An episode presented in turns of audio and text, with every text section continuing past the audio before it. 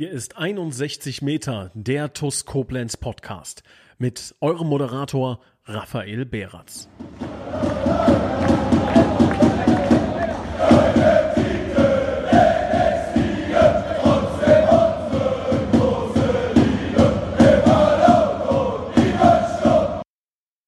Hallo und ein herzliches Willkommen zu einer neuen Folge von 61 Meter, dem TUS Koblenz Podcast. Und ich darf jemanden begrüßen. Ja, es ist schon fast ein kleiner Skandal, der tatsächlich noch nie bei 61 Meter war, aber dafür schon ganz, ganz lange bei der TUS Koblenz ist, nämlich seit 2015.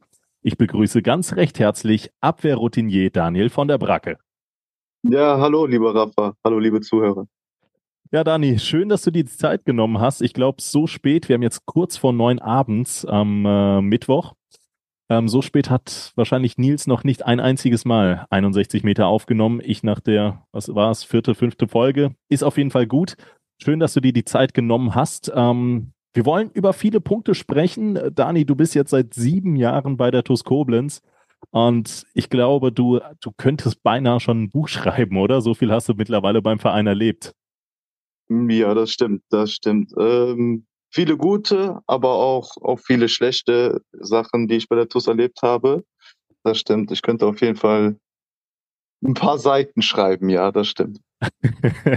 Dann fangen wir an mit den ersten Seiten, vielleicht heute schon ein ähm, kleines Hörbuch. Sehr gerne. Ähm, lass uns doch mal ganz zu Beginn anfangen. Ähm, Daniel von der Bracke, man hat natürlich man kennt dich, ne? Das ist klar, man, man weiß, wer du bist. Wenn man dich sieht, kann man dich sofort zuordnen. Das ist ja bei dem einen oder anderen neuen Spieler vielleicht noch nicht so der Fall. Aber die Karriere von ganz klein auf, die hat man, glaube ich, so noch nie von dir erlebt. Ich habe ähm, gesehen, mit zehn Jahren bist du zu Leverkusen schon gewechselt. Davor hast du in Büsbach gespielt. Nimm uns doch einfach ja, mal. Adler, Adler Büsbach heißt das. Ja, ja Büsbach, ja. Und ähm, genau, genau da möchte ich einsteigen. Wann hast du das erste Mal die Fußballschuhe geschnürt und wie kam es, äh, dass du letzten Endes äh, den Karriereweg genommen hast, den du letzten Endes genommen hast? Also ich habe äh, angefangen mit drei Fußball zu spielen. Ähm, meine Eltern sind schon wahnsinnig geworden, weil ich im Wohnzimmer immer mit äh, den Bällen schon gegen die Wand geprellt habe haben sich gedacht, okay, komm, melden wir den mal in, an einem Fußballverein an. Ähm, ja, dann bin ich mit zehn, ne, mit elf Jahren bin ich äh, dann nach Leverkusen gewechselt, weil ähm, ich habe irgendwann abends einen Anruf bekommen äh, vom damaligen Trainer von Leverkusen, ob ich mal gerne zum Probetraining möchte. Und äh, da gab es natürlich keine keine zwei keine zwei ähm, wie sagt man? Zwei Meinungen? Genau, keine zwei Meinungen, direkt dahin.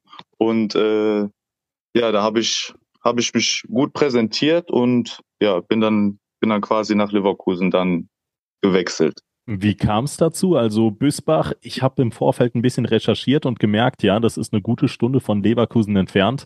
Ähm, wie, wie ist man da auf dich aufmerksam geworden? Also mit zehn Jahren da den nächsten Messi herauszufiltern, äh, ist natürlich ähm, äh, gar nicht so einfach, oder? Ja, ich muss ganz ehrlich sagen, ich weiß gar nicht, wie man, äh, wie, wie, man auf mich aufmerksam geworden ist. Ich, ich weiß es wirklich nicht. Äh, wahrscheinlich irgendein Fußballturnier, eine Kreismeisterschaft, ähm, keine Ahnung. Aber ich war letztendlich froh, dass, dass ich dann entdeckt worden bin und ähm, Leverkusen war eine sehr, sehr, sehr schöne Zeit wo du auch dann äh, natürlich lange Jahre gespielt hast. Ähm, mit zehn Jahren hast du da angefangen. Hast du in einem Internat gewohnt oder anfangs noch gependelt wahrscheinlich? Ähm, ja, ja, äh, ja, ja, ich, ich, ich bin gependelt. Wir hatten Fahrdienst damals. Ähm, okay. Ich bin dann direkt von der Schule aus bin ich abgeholt worden und äh, direkt zum Training bin ich gebracht worden. Also viel Freizeit hatte ich auf jeden Fall nicht in der Zeit. Und ähm, wie war das für dich, die Zeit in Bayer Leverkusen? Natürlich, also ich glaube, da kann ich dich natürlich mit einschließen. Da hat man natürlich als junger Spieler den Traum vom Fußballprofi und du hast quasi neun Jahre lang bei Bayer Leverkusen spielen dürfen und da wird der Traum natürlich dann irgendwann mal zu einer Vision, weil du natürlich ähm, näher dran bist als 99 Prozent aller anderen Kinder, die Fußball spielen wollen. Äh, wie hat sich das so durch die Jugendjahre bei Bayer Leverkusen entwickelt? Welche Rolle hast du angenommen? Vielleicht auch auf welcher Position hast du anfangs gespielt? Also Nimm uns da einfach mit über die Jahre. Ich, ich muss ganz ehrlich sagen, ich hatte, also die schönste Zeit in meinem Leben waren die Jahre in, in, in Leverkusen. Also was ich da alles gesehen habe, ich bin, ich bin so oft nach England geflogen, Valencia, ich war zweimal sogar in Katar. Wow. Ähm, äh, Fußballturniere. Ich habe ich hab wirklich gegen jeglichen Gegner gespielt, den man sich nur träumen kann. Real Madrid, Barcelona. Ich habe da so viel mitgenommen. Das war wirklich, das war die schönste Zeit, die ich, die ich in meinem Leben hatte damals. Gibt es da bestimmte Jugendspieler, auf die du getroffen hast, wo du jetzt sagst, boah, die haben es geschafft? Ähm, wir hatten damals, vielleicht, vielleicht kennt den einen oder anderen, der äh, Gökhan Töre, ja, ja, hat, ähm, hat beim HSV gespielt, jetzt, oder? Ich, genau, der war, der war bei Chelsea in der äh, U21 damals, ja. ist dann nach Hamburg und dann hat der, äh, ich glaube, Donnet, nee, Rubin Kazan war der, glaube ich. Der war auch, glaube ich, in Fulham oder West Ham. Also ja, das war, West Ham war der Rubin Kazan. Ich, ich gucke gerade und äh, Besiktas Istanbul zuletzt, ja. Ja, also das war wirklich, das war einer der besten Spieler, die ich jemals gesehen habe. Ich, ich, ich will es nur mal kurz in den Raum werfen. Der war mal 15 Millionen Euro wert, aktueller Marktwert 300.000 Euro, 30 Jahre alt vereinslos. Also wenn da vielleicht der ein oder andere Scout der TuS Koblenz gerade zuhört, vielleicht einfach mal anrufen. Ich denke nach Besiktas Istanbul könnte funktionieren, könnte funktionieren. Ja, Muss es aber ich, nicht. Ich glaube, ich glaube kaum, dass der, dass der nochmal Lust hat, sich äh, TuS Koblenz anzutun. Aber man weiß ja nie, ne? Man kann es ja mal versuchen. ja, man kann es versuchen, man kann es versuchen, absolut. Mit Sicherheit einer, der die TuS äh, weiterbringen würde. Ja, äh, Katar, du hast es, du hast jetzt gerade angesprochen, viele Mannschaften, die du bereist hast, ist natürlich auch ein krasser Eindruck für, für so einen Jugendfußballer. Ähm, was, was hast du dir damals gedacht? Wolltest du unbedingt Profifußballer werden oder gab es irgendwann mal schon den Knick in den Jugendjahren, sodass du gesagt hast, okay, ähm, vielleicht wird es nicht für ganz oben reichen? Also ich muss ganz ehrlich sagen, ich war ja äh, damals in der in der A-Jugend war ich ja Kapitän. Ja. Also im, im letzten Jahr war ich Kapitän. Durfte auch äh, sehr oft bei der ersten Mannschaft mit trainieren. Und ähm, ich habe ich hab wirklich gedacht, ich ich ich schaffe es. Ne? Also ich werde den Sprung schaffen. Ich habe ja auch äh, damals in der U-Nationalmannschaften habe ich ja habe ich ja mitgekickt. Also eigentlich war das Ziel und es gab nichts anderes als äh, Fußballprofi zu werden. Und dann ist vom Kapitän der A-Jugend der Traum so ein bisschen geplatzt, denn du bist 2011 dann nach Osnabrück gewechselt im ähm, ja noch recht zarten Alter von 18, 19 Jahren. Ähm, wie, wie kam das zustande? Ähm, ich muss da ganz ehrlich sagen, ich hatte den falschen Berater. Also ich, ich muss, muss sagen, dass ich einfach noch nicht äh, bereit war, äh, im Herrenfußball äh, mich direkt durchzusetzen. Ähm, hätte ich rückblickend vielleicht bei der zweiten in Leverkusen spielen sollen und mich da weiterentwickeln sollen, aber ich bin halt sofort in, ins kalte Wasser gesprungen und ähm, ja, in Osnabrück gab's gab's so gute Spieler, die schon so viele Zweitligaspieler hatten, auch erste Liga hatten, äh, äh, Bundesligaspiele. Ja, da kam ich einfach nicht dran vorbei und das hat mir schon so, so einen kleinen Knick gegeben, muss ich halt ganz ehrlich sagen. Ich sehe gerade auch, dass du in der U17 Nationalmannschaft für Deutschland gespielt hast. Das ist tatsächlich ein ja. Fall, den ich, äh, den ich so gar nicht äh, wusste. Gegen wen ging es da damals? Ein Einsatz, stimmt das so? Auf Transfermarkt? Ja, ich hatte sogar mehrere Einsätze, aber okay. das ist halt nicht aufgeführt worden. Ja. Ich glaube, äh, gegen, gegen Ungarn müsste das gewesen sein, ne? Ach, krass. Ungarn. Gab es da Mitspieler, die man vielleicht äh, kennt? Ja, sehr viele. Ähm, Testegen im Tor zum Beispiel. ja. äh, Bernd Leno, zweiter Torhüter. Äh, Skodra Mustafi in der Innenverteidigung.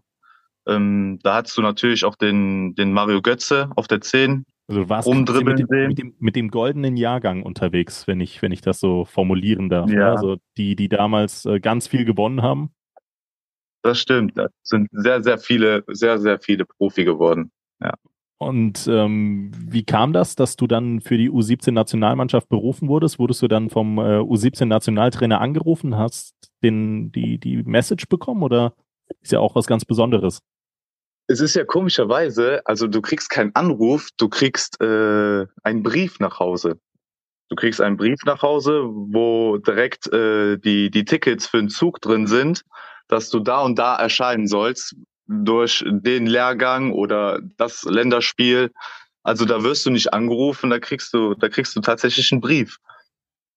Wenn ich, glaube ich, alleine zu Hause wäre, ich, äh, ich hätte wahrscheinlich einfach den Termin verpasst, weil ich gefühlt alle drei Wochen den Briefkasten äh, einmal leere und dann, dann wäre die Länderspielreise schon einfach vorbei. Das, das wäre ein Skandal. Das ja, wäre ein Skandal gewesen. Wer, wer, weiß, vielleicht ist es schon dem einen oder anderen passiert. Aber ähm, gut, ich war auch nicht 16, sondern äh, bin jetzt ein bisschen älter. Macht die Sache eigentlich nur schlimmer. Ne? Äh, lassen wir das. Ähm, Os Osnabrück, nichtsdestotrotz äh, keine unattraktive Station für einen jungen Spieler. Du warst äh, zwei Jahre dort, hast Drittliga-Einsätze mitnehmen können, aber den Durchbruch nicht in die erste Mannschaft, sage ich mal, geschafft als Stammspieler. Bist dann nach äh, zum TSV Havelse gewechselt in die Regionalliga Nord. Ich glaube, Havelse war damals ja auch noch ein ziemlich starker Regionalliga-Verein oder bis, bis guter Regionalliga-Verein. letztes Jahr in der dritten Liga. Wir haben letztes Jahr dritte Liga gespielt. Letztes Jahr? Ja, genau, das weiß ich. Aber ich glaube, die waren auch um die 2013er, 14er, 15er Jahre nochmal relativ weit oben platziert. Kann mich da aber auch täuschen.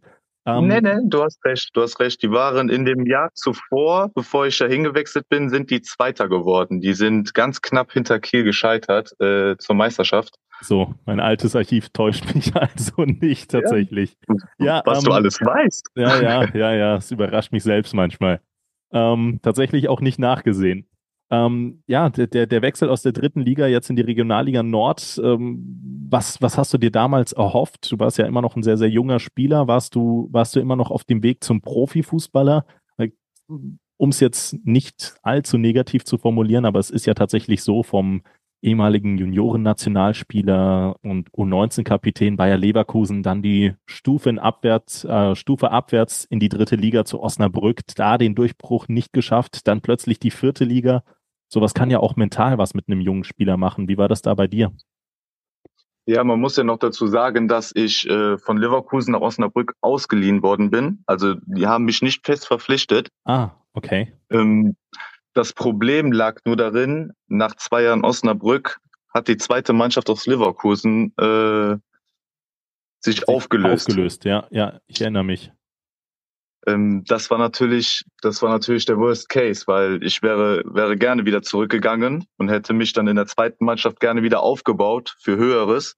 Mhm. Äh, so stand ich da ohne Verein, ohne Berater. Ähm, und dann kam irgendwann der Anruf vom, vom damaligen Trainer von Havelse, der Christian Bembenek. Vielleicht kennt ihn auch jemand. Ja. Ähm, der hat mich dann wirklich überzeugt, äh, zum, zum TSV Havelse zu kommen. Und ähm, da wollte ich mich dann quasi halt, ja, was heißt aufbauen, aber ich wollte wieder Spaß am Fußball haben. Nach zwei Jahren kaum Fußball gespielt, beziehungsweise nur trainiert, kaum gespielt, ähm, wollte ich dann wieder angreifen. Ja, und es lief ja auch nicht sonderlich äh, schlecht für dich. Du warst, das kann man so sagen, Stammspieler bei Havelse, einem Verein, der dann irgendwo in der oberen Tabellenhälfte am Ende des Tages gelandet ist. Genau. Wir sind ähm, Fünfter, glaube ich, geworden in der Saison, ja. Wie war das dann? Ähm, dann bist du ja nach Goslar gewechselt, direkt im Folgejahr. Ähm, wie, wie kam der Wechsel zustande? Wolltest du nochmal einen Schritt nach vorne machen? Ähm, damals war, war der Goslarer SC ähm, finanziell sehr stark. Also sie hatten ähm, einen guten Investor und die wollten mit aller Macht hoch in die dritte Liga. Da hat zum Beispiel der, der Kevin Panewitz, vielleicht kennt den auch jemand hier, ähm, der kommt ja jetzt öfters ins Fernsehen. Ähm, ist ja, ist ja ein bisschen, bisschen, bisschen dicker geworden, ne? Genau. Der hat genau. damals auch bei, bei, bei Goslar gespielt und ähm, ja, wir wollten unbedingt, wollten wir aufsteigen in Goslar. Also so wurde es klar formuliert. Ist leider nichts geworden, weil wir haben uns am letzten Spieltag äh, gerettet. Und das gerettet vor dem Abstieg oder wie? Genau, genau, genau. Wie wir haben uns das? vom Eine schwierige Mannschaftszusammenstellung oder? Genau das war das Problem. Also viele, viele Profis geholt, die, die auch höher gespielt haben, aber es hat einfach nicht äh, in der Harmonie gepasst. Also ich glaube, das war somit eins der schlimmsten Jahre, die ich, die ich äh, im Fußballerleben hatte, Goslarer SC. Also da hat alles vorne und hinten nicht gestimmt. und dann hast du dir gedacht, äh, machen wir mal sieben Jahre TUS Koblenz, das ist eher stressfrei, oder wie? Weil dann kam der Wechsel der TUS zustande.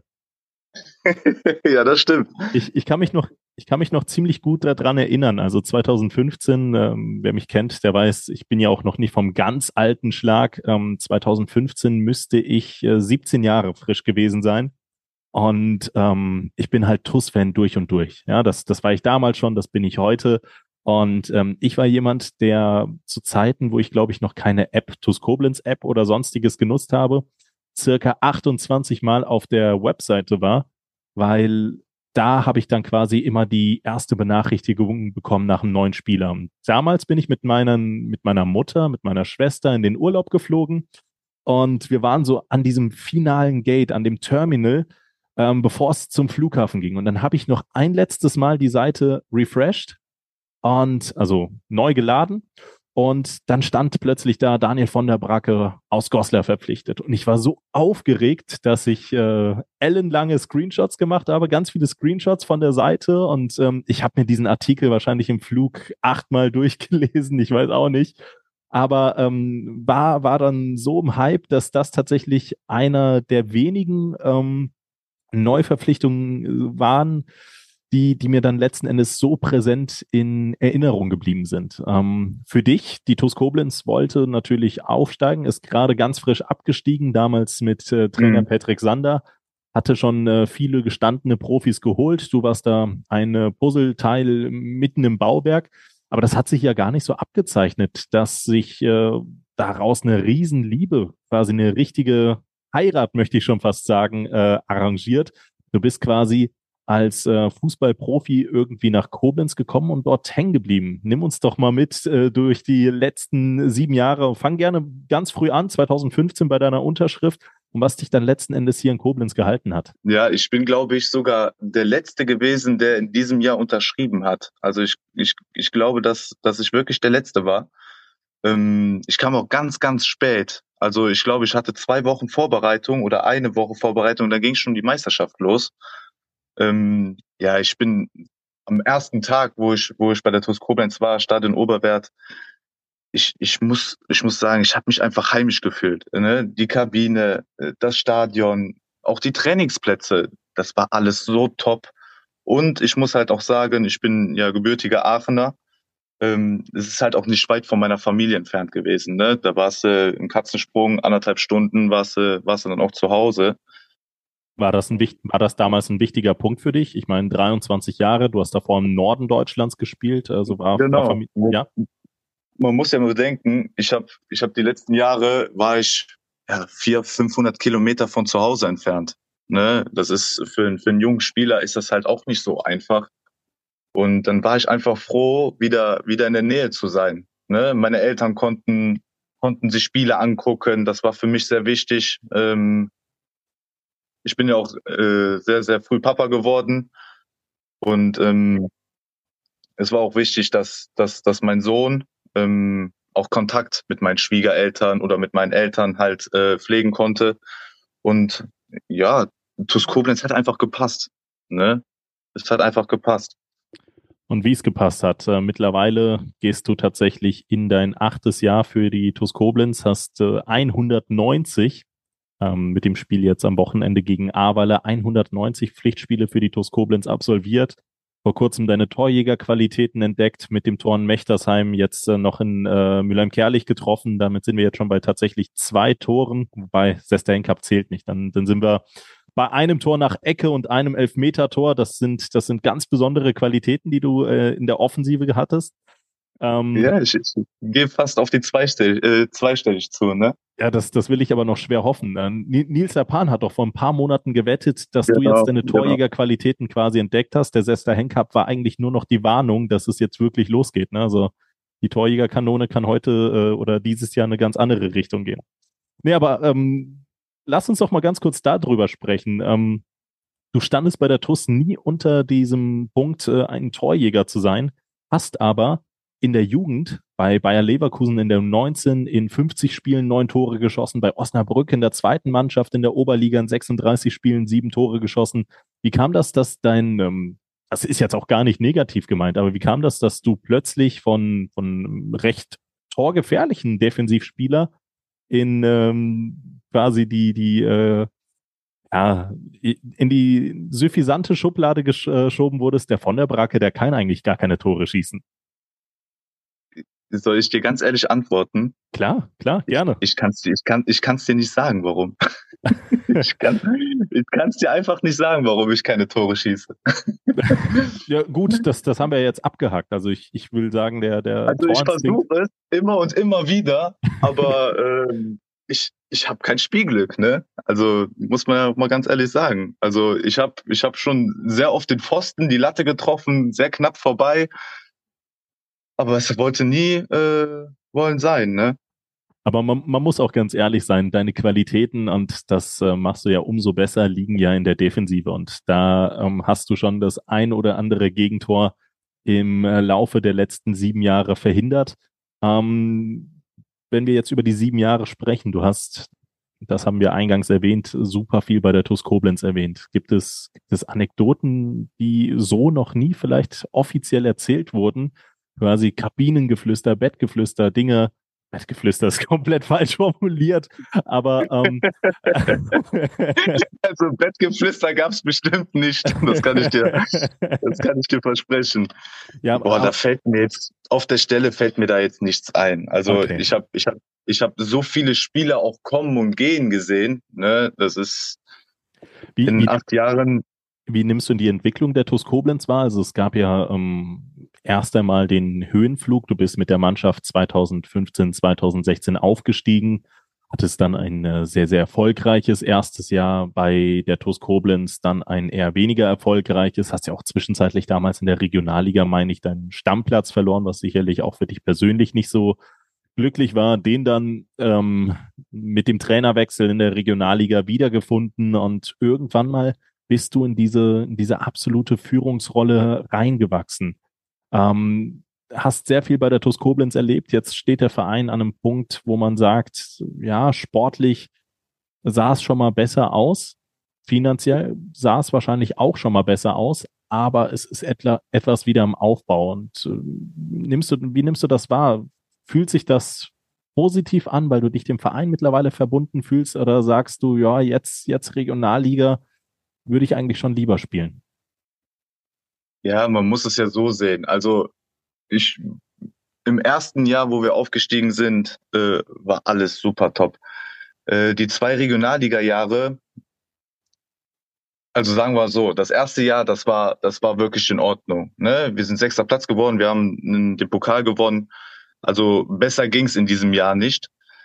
Äh, es fing dann im zweiten Jahr an, alles drunter und drüber zu gehen. Also ne, das ist ja wahrscheinlich kein Geheimnis, dass da äh, vieles falsch gemacht worden ist. Selbst wenn es eins war, ich glaube, wir haben jetzt mittlerweile die Verjährungsfrist erreicht. Du kannst gerne ein bisschen was erzählen.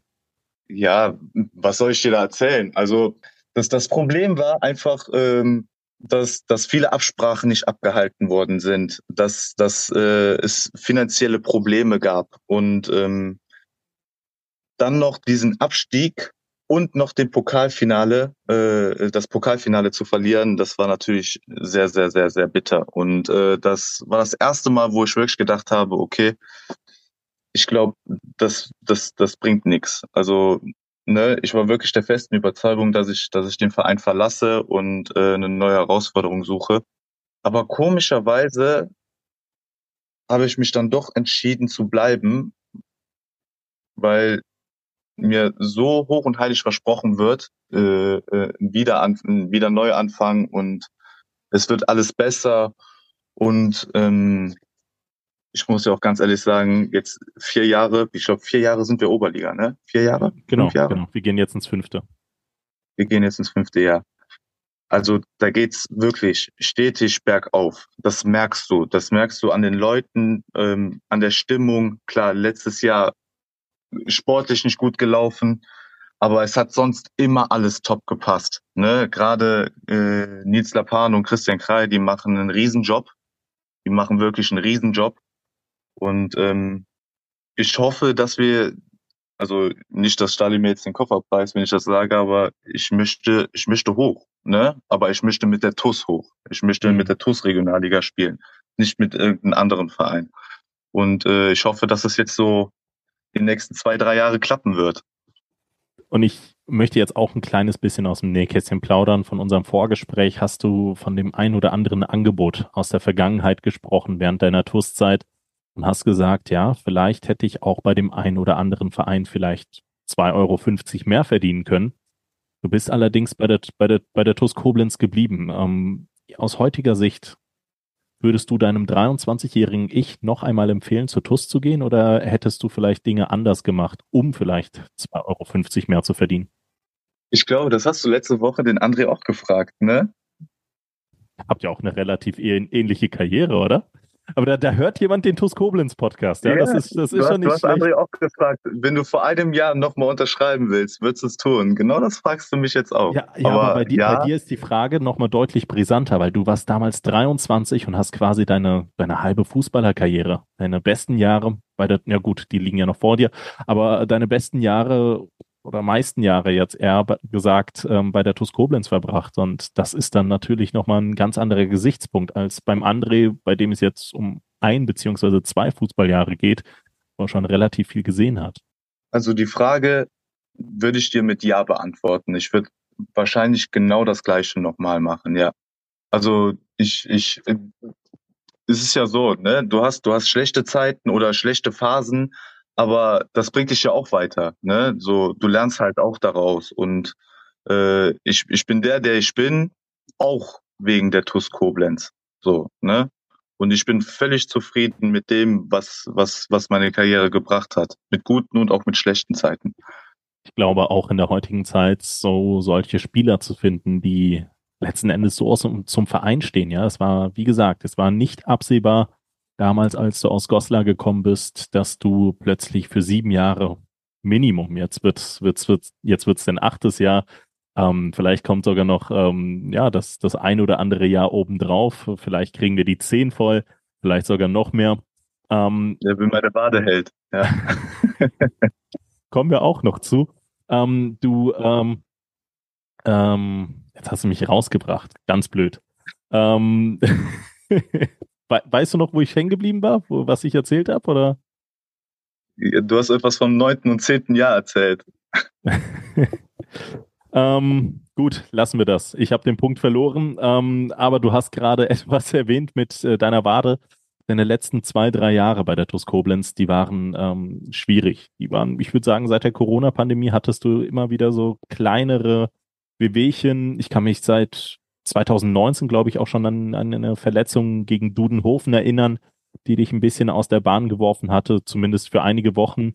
Ähm, hat, hat das was mit dem Alter zu tun? Würdest du sagen, dass du verletzungsanfällig bist oder wie kam es, dass du plötzlich in den letzten Jahren, nachdem du vorher quasi Mr. Unverwüstlich warst, der, der immer gespielt hat, der immer spielbereit war, ähm, wie kam es, dass dann die, die Verletzungen dann doch letzten Endes zugenommen haben? Ja, also ich glaube, dass es äh, zum Teil am Alter liegt. Ähm, ich bin schließlich jetzt auch keine 21 mehr und äh, wenn ich morgens aufstehe, dann muss ich erstmal zehn Minuten meinen Rücken knacksen, bevor ich aufstehe. ähm, aber zum Teil ist es ja auch du spielst in der Regionalliga, Oberliga, spielst du halt natürlich auch auf Kunstrasen, auf Rasenplätzen, auf harte Plätze. Ähm, Physiotherapeuten gibt's nicht en masse, weil natürlich, ne, finanziell kann man das halt leider nicht stemmen. Ne? Und in, in, im jungen Alter merkst du das nicht. Du denkst, es geht immer wieder und es geht immer wieder. Du kannst viel früher in Verletzungen kannst du, kannst du wieder anfangen, weil du sehr hastig bist.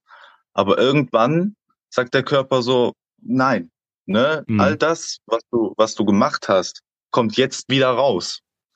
Also ich, ich denke so, dass, dass ich dieses Jahr, ähm, oh, ich glaube viermal, ne, viermal hatte ich die Wade, ja. hatte ich einen Muskelfaserriss, ja. vier, vier Muskelfaserrisse.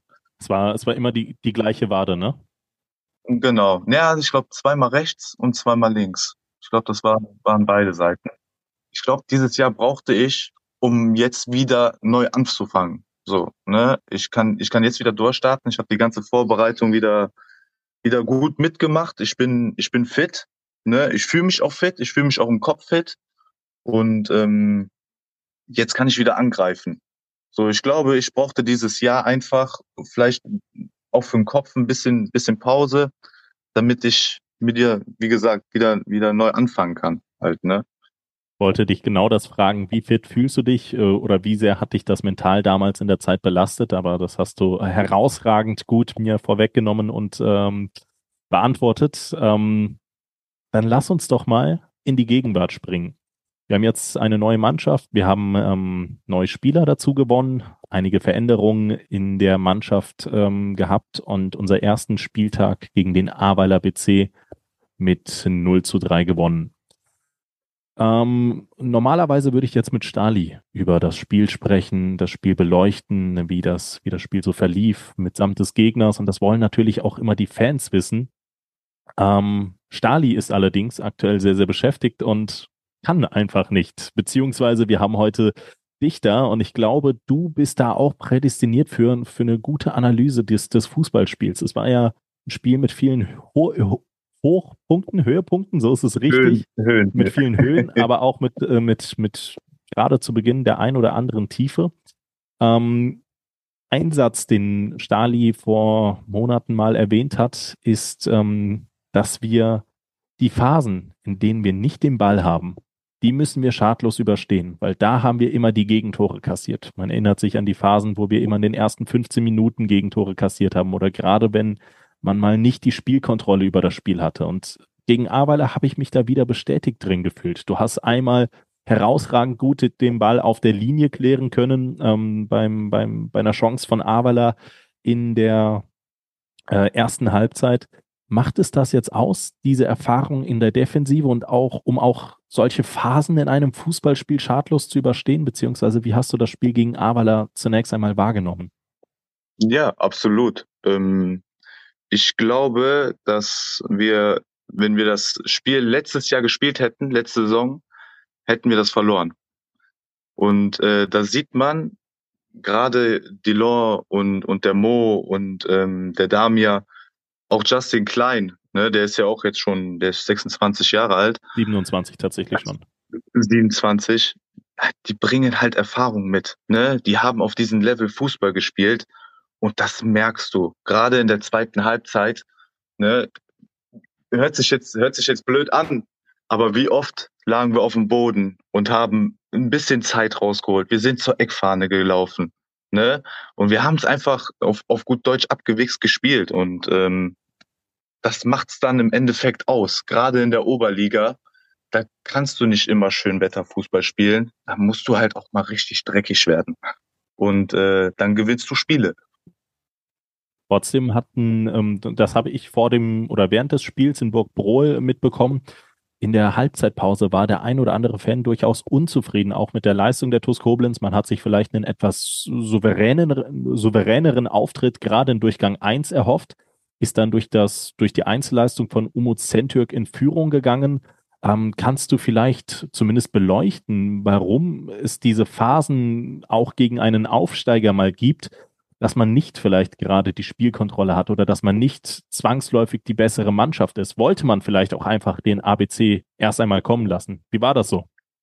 Ja, man muss ja auch ganz ehrlich sagen, also ne, die Testspiele schön und gut, aber es sind keine Testspiele, es sind Punktspiele und Punktspiele sind komplett anders. Und gerade wenn du deinen ersten Spieltag hast, du willst nicht verlieren, ne? Du willst gewinnen und dann ist man auch auch ich mit, mit 30 Jahren und 190 äh, TuS Koblenz spielen, ist man ein bisschen nervös. Also wer da nicht nervös ist, der, der hat noch nie Fußball gespielt. Und du willst halt keinen Fehler machen. Ne? Und ähm, es ist aber so gut, dass es so gelaufen ist, weil wir wissen jetzt auch, ne, wir haben eine Videoanalyse gemacht, wo wir, wo wir uns verbessern können. Jetzt gerade gegen Schott Mainz, die wahrscheinlich jetzt noch mal ein bisschen besser sind als Aweiler. Ähm, aber wie gesagt, das, das erste Spiel ist immer komplett anders. Und, und ich glaube, dass ich jetzt die letzten Jahre, ich glaube, Hertha Wiesbach haben wir, haben wir zum Auftakt mal gewonnen. aber sonst haben wir immer verloren. Ne? Und da, da kann ich tatsächlich auch direkt mit einer Statistik einhaken. Also ähm, ich weiß, du bist nicht so ganz lange dabei, aber tatsächlich äh, frage ich dich jetzt einfach mal vor dem Aweiler-Spiel. Ist eine Quizfrage, die du vermutlich nicht beantworten kannst, aber ich will, ich will hier mit meinem Wissen glänzen, deswegen mache ich das unfairerweise auch. Ähm, seit 2005, wie oft hatte die TUS vor dem Aweiler-Spiel nach dem ersten Spieltag drei Punkte auf dem Konto? Ist eine Quizfrage an dich. Also 2005 bis 2022, das sind... Oder, ja, genau, genau. Ja. Nach dem ersten Spieltag.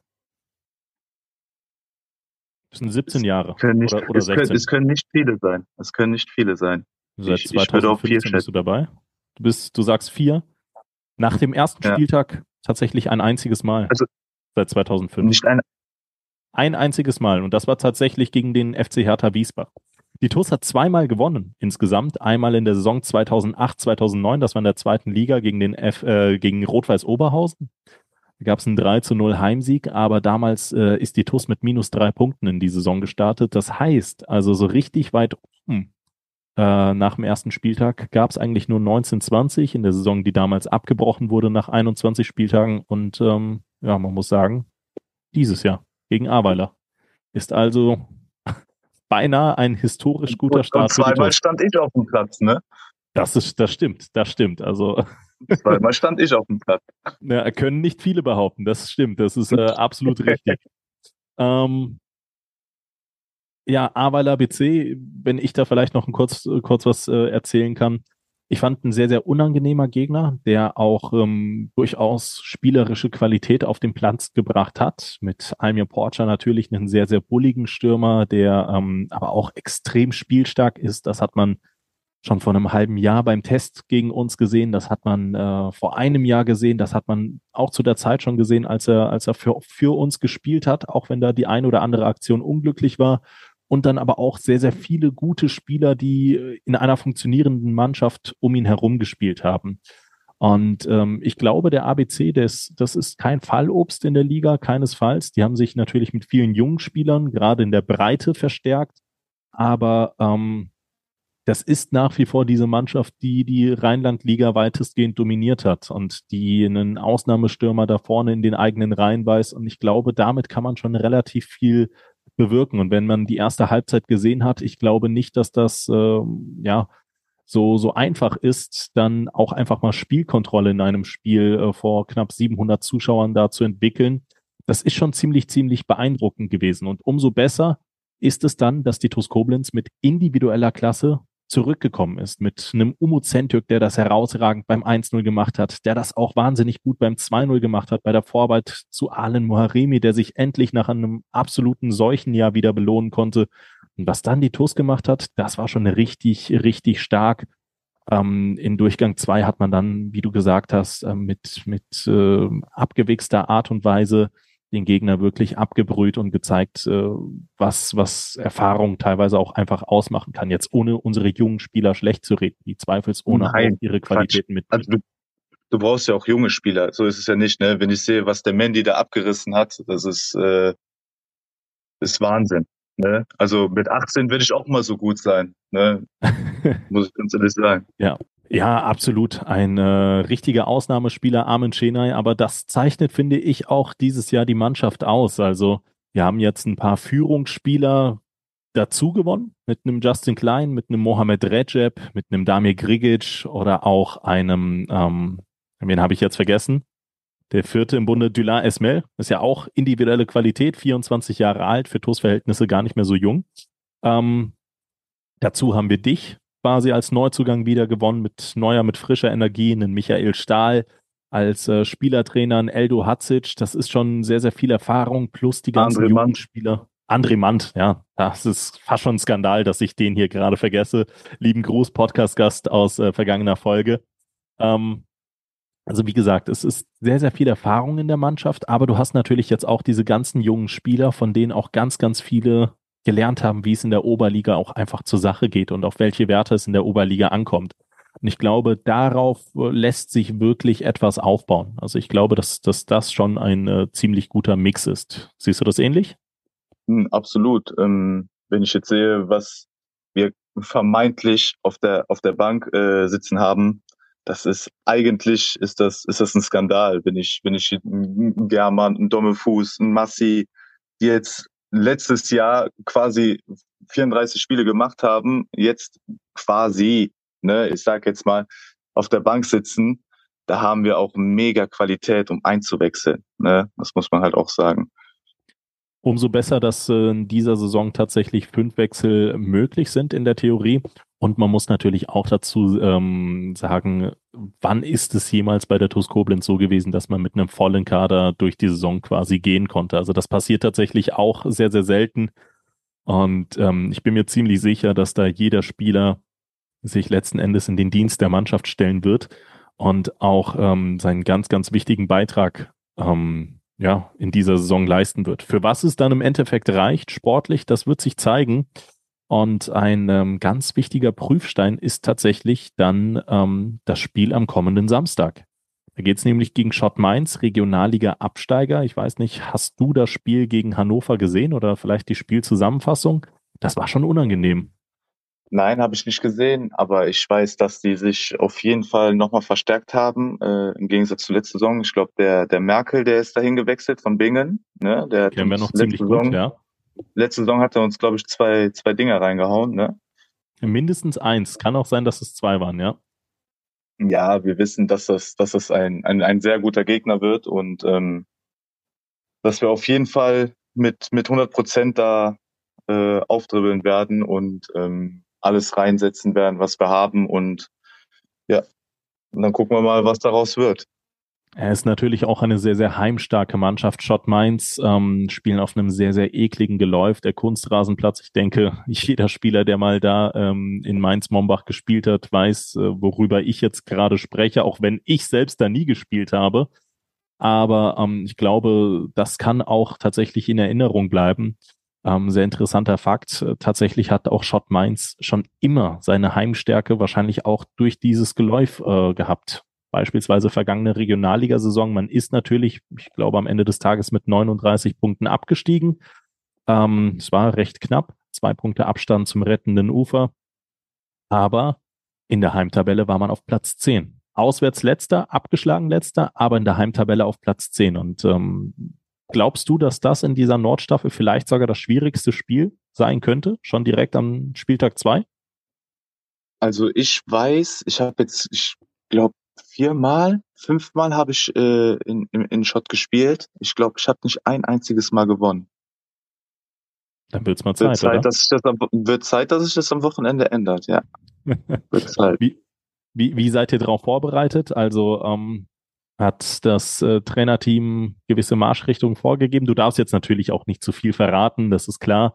Aber ähm, äh, wie, wie sieht's da aus? Fühlst du dich gut gewappnet auf das Spiel oder die Mannschaft im Allgemeinen?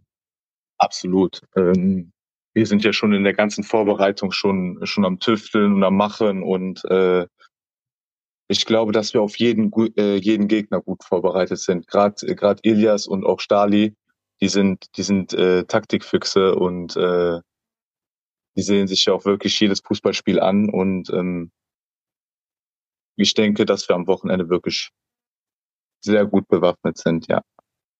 Ja, und man muss natürlich auch sagen, wir kommen äh, mit einem zwölften Mann an. Der Fansupport war in Burgbrohl überragend. Da waren es rund 400 Koblenzer, die den Weg in, gegen Ahrweiler ins Stadion gefunden haben, was schon eine richtig, richtig starke Leistung war. Und ähm, ich glaube auch gegen Schott Mainz wird wieder der Support überragend sein. Ich glaube, das war in den vergangenen Jahren auch so. Und wenn man sieht, wer da alles mitgereist war, ähm, da bin ich guter Dinge, dass es auch am Samstag laut wird. Natürlich freut sich die TUS über jegliche Unterstützung. Einen Einwand habe ich tatsächlich noch. Ähm, das kommt so ein bisschen auf Fananfrage. Ähm, es wird sich natürlich immer gefragt, wer ist dabei, wie sieht es im Lazarett der TuS Koblenz aus. Ähm, ich habe einen Stali gefragt, ob er mir da eine kleine Liste zusammenstellen kann und ähm, das, das hat Stali tatsächlich gemacht, deswegen gebe ich sie jetzt gerade für euch durch. Ähm, Savané wird nächste Woche zusammen mit der medizinischen Abteilung testen, ob er schon bereit ist, die Belastung zu steigern. Das heißt, ähm, braucht noch ein bisschen. Adit Maloko befindet sich weiter im Aufbautraining nach seiner Verletzung, hat aber noch leichte Probleme. Bei Luki Cimczak dauert es tatsächlich noch. Ähm, Dylan Esmel ist fraglich für das Shotspiel, hat sich ja am ähm, Oberschenkel verletzt gegen den ABC und ähm, demnach müssen wir da noch abwarten. Bei Justin Klein war es eine Prellung. Ähm, ist ein bisschen dick geworden, ist ein blauer Fleck, äh, befindet sich allerdings wieder im Training. Da sieht es tendenziell eher gut aus. André Mant wurde gegen den ABC aus äh, Vorsichtsgründen ausgewechselt, aber auch da sieht es jetzt erstmal nicht äh, bedrohlich aus. Abwarten muss man bei Ahlen. Der hat aktuell einen Magen-Darm-Infekt, den er auskuriert. Ob es dann für Schott Mainz reicht, wird sich zeigen. Und äh, Dominik Fuß und German Kobaschian haben ja zuletzt krank gefehlt. Beide befinden sich jetzt so ein bisschen im Aufbau, im Training, haben allerdings noch Rückstand. Also auch da muss man schauen, äh, wie es dann äh, für und gegen Schott aussieht. Ähm, natürlich alles so ein bisschen mysteriös gehalten, wie wir es von unserem Cheftrainer kennen, lässt sich nicht in die Karten schauen. Und ähm, ich habe mir auch nicht in die Karten schauen lassen, denn ich möchte dich jetzt überraschen mit dem TUS Bitburger Moment der Woche. Dani, was war er für dich? Ähm, mein TUS Bitburger Moment der Woche, dass Alan Moaremi endlich mal wieder getroffen hat. War schön, oder? Also es war, war ein richtig toller Moment. Mich, das hat mich wirklich so gefreut für den Kleinen. ja, man sagt für den Kleinen, aber der, der ist natürlich ein richtig guter Fußballer. Ne? Also das, das war letzte Saison schon. Ähm, ja, er hat ja genauso viele Probleme gehabt wie ich. Ne? Ich glaube, der hatte sogar noch mehr Probleme als ich und das ist schon, das ist dann schon sehr, sehr viel. Aber er ist auch jetzt wieder topfit. Der ist seit drei, vier Wochen wieder richtig Gas am Geben und hat sich jetzt am Wochenende belohnt. Das hat er, das hat er. Und darauf lässt sich ähm, aufbauen. Ja, ähm, Bitburger TUS Moment der Woche. Ich komme eigentlich nicht viel drum herum, als den 3-0-Sieg als äh, solches zu nehmen. Kann natürlich auch ähm, die Verkündung unseres neuen Premium-Partners AWK gerne nehmen. Toller Sponsor, aber äh, für mich hat der ähm, Sieg dann doch nochmal als, als Fan Übergewicht, Schwergewicht, ähm, das war, das war schön auch einfach mal über das Wochenende auf Platz eins zu stehen, dass man, dass man gut in die Runde gestartet ist. Ich habe zuerst gedacht, was überwiegt da? Der, der Arbeitssieg, so in, in der Gefühlslage, der Arbeitssieg oder, oder dass, dass man 3 zu 0 auswärts in Aberla gewonnen hat und auf Platz eins steht und bei mir in meinem kleinen Fanherz, in dem ein äh, Optimist drin steckt, war tatsächlich ähm, spätestens ab Sonntag oder Montag dann die Euphorie dermaßen groß, dass ich, dass ich jetzt schon die Tage zähle bis Shot Mainz. Ich habe da so Bock drauf, ich habe da so Lust drauf. Es hat richtig Spaß gemacht und ähm, die Mannschaft als solches, die hat gefeitet, die hat Gas gegeben und ähm, ähm, du hast es ja schon gesagt, viele kommen erstärkt wieder, unter anderem Daniel von der Bracke und ähm, ich möchte mich bei dir bedanken für deine Zeit. Also wir haben jetzt kurz vor zehn abends, also dauert noch zehn Minuten, bis, bis mein Vermieter hier mit dem Stock runterkommt und äh, das, das mich ich gerne zu, zurecht weiß. Nee, ich, ich nicht so gerne. Und ähm, deswegen möchte ich mich äh, bedanken bei dir, aber natürlich auch bei allen MCMX ihr aber Abonnenten. Und ich muss natürlich nochmal ganz, ganz großes Lob aussprechen. Es werden von Woche zu Woche mehr, die die TUS unterstützen, die die Digitalisierung der TUS Koblenz unterstützen für 19,11 Euro.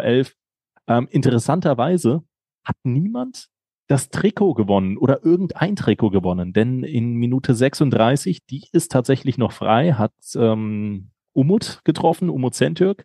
Und in Minute 57 hat Alen Muharemi getroffen. Ich weiß nicht, ob da Absicht irgendwie drin steckte. Bei Jakob Pister ist es so, wenn 90 plus 7 zählt nicht, ne? Das 90, 90 plus 7 oder? zählt nicht, sonst, sonst hättest du ja in der 90. Minute ganze 10 Minuten quasi äh, frei vergeben.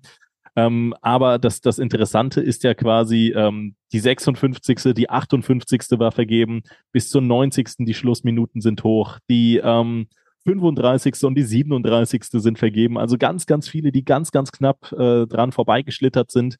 Ähm, ich bin mir nicht ganz sicher, ob die TUS das absichtlich gemacht hat, aufgrund des neuen Trikots, weil vielleicht noch nicht so viele da sind. Wenn ja, Chapeau. Ähm, aber ich möchte es ihr natürlich nicht unterstellen, denn ähm, es können hier ganz, ganz viele gewinnen und ich bin mir sicher, dass es auch den ein oder anderen glücklichen Gewinner schon am kommenden Samstag gibt. Und Das können sein Silke und Wolfgang Scherhag, Sabine Pfalz, Dirk Menke, Jutta Lindner, Sandra Westkamp, Mario Krechel, Anna-Lenja Krei, Michael Feltens, Alexander Reichert, Gerald Schneiders, Bernhard Vetter, Markus Henning, Philipp Louis, Andreas Sandner, Uwe und Barbara Hampel, Tobias und Annika Henken, Alexander Roos, Jonas Müller, Florian Schumacher, Horst Hoff Hoffmann, Heike und Harald Salm, Timo Christ, Mike Welsch, herzlich willkommen, ganz neu dabei, Gerd Horre, Mike Körner, ebenfalls ganz neu mit dabei, Leon Henrich, die Blue Boys, Pascal Andalusi, Kai Dott, Björn Schmidt, Detlef Mundorf, Richard Rosenthal, Walter und Annette Friesenhahn, Klaus Möllig, Gerhard Sprotte, Daniel Brösch. Vielen Dank an Jürgen Flick, Heiko Baumann, Richard Bouvet, Arne Kienast, Jürgen Schneider, Sophia Dieler, Thomas Hake, André Weiß, Saskia Hampel, Timo Put, Sebastian Mantei, Stefan Mark, äh, Klaus Einig, Konstantin Arz, Markus Schulz, Kilian Lauksen, Hans-Dieter Christ, Gerhard Vetter, Kilian Thon, Gerrit Müller, Daniel Hannes, Joachim Henn und Lea Vetter. Es wird immer, immer, immer voller. Und ähm, ich sag mal so, wenn wir jetzt die 78 in der kommenden Woche belegt haben, dann ist von der 90. Minute bis runter zur 63. die wir dann wieder frei äh, tatsächlich jede Spielminute belegt. Also es wird immer, immer voller, immer kuscheliger auf der Liste und ähm, viele neue Namen dazu gestoßen. Sehr, sehr toll. Und deswegen habe ich zu danken und äh, danke natürlich auch dir, lieber Dani, dass du dir den Abend nach einem Arbeitstag, nach dem Training bei der TuS Koblenz Zeit genommen hast für diesen Podcast und ich freue mich, dich ganz, ganz bald wiederzuhören. Das war 61 Meter das war 61 Meter der TUS Koblenz Podcast. Und das Schlusswort, das gebe ich natürlich an dich ab, Dani. Danke, dass ich da sein durfte. Sehr gerne, sehr gerne. Und auch gerne bald wieder. Mach's gut und bis zum nächsten Mal. Ciao, ciao.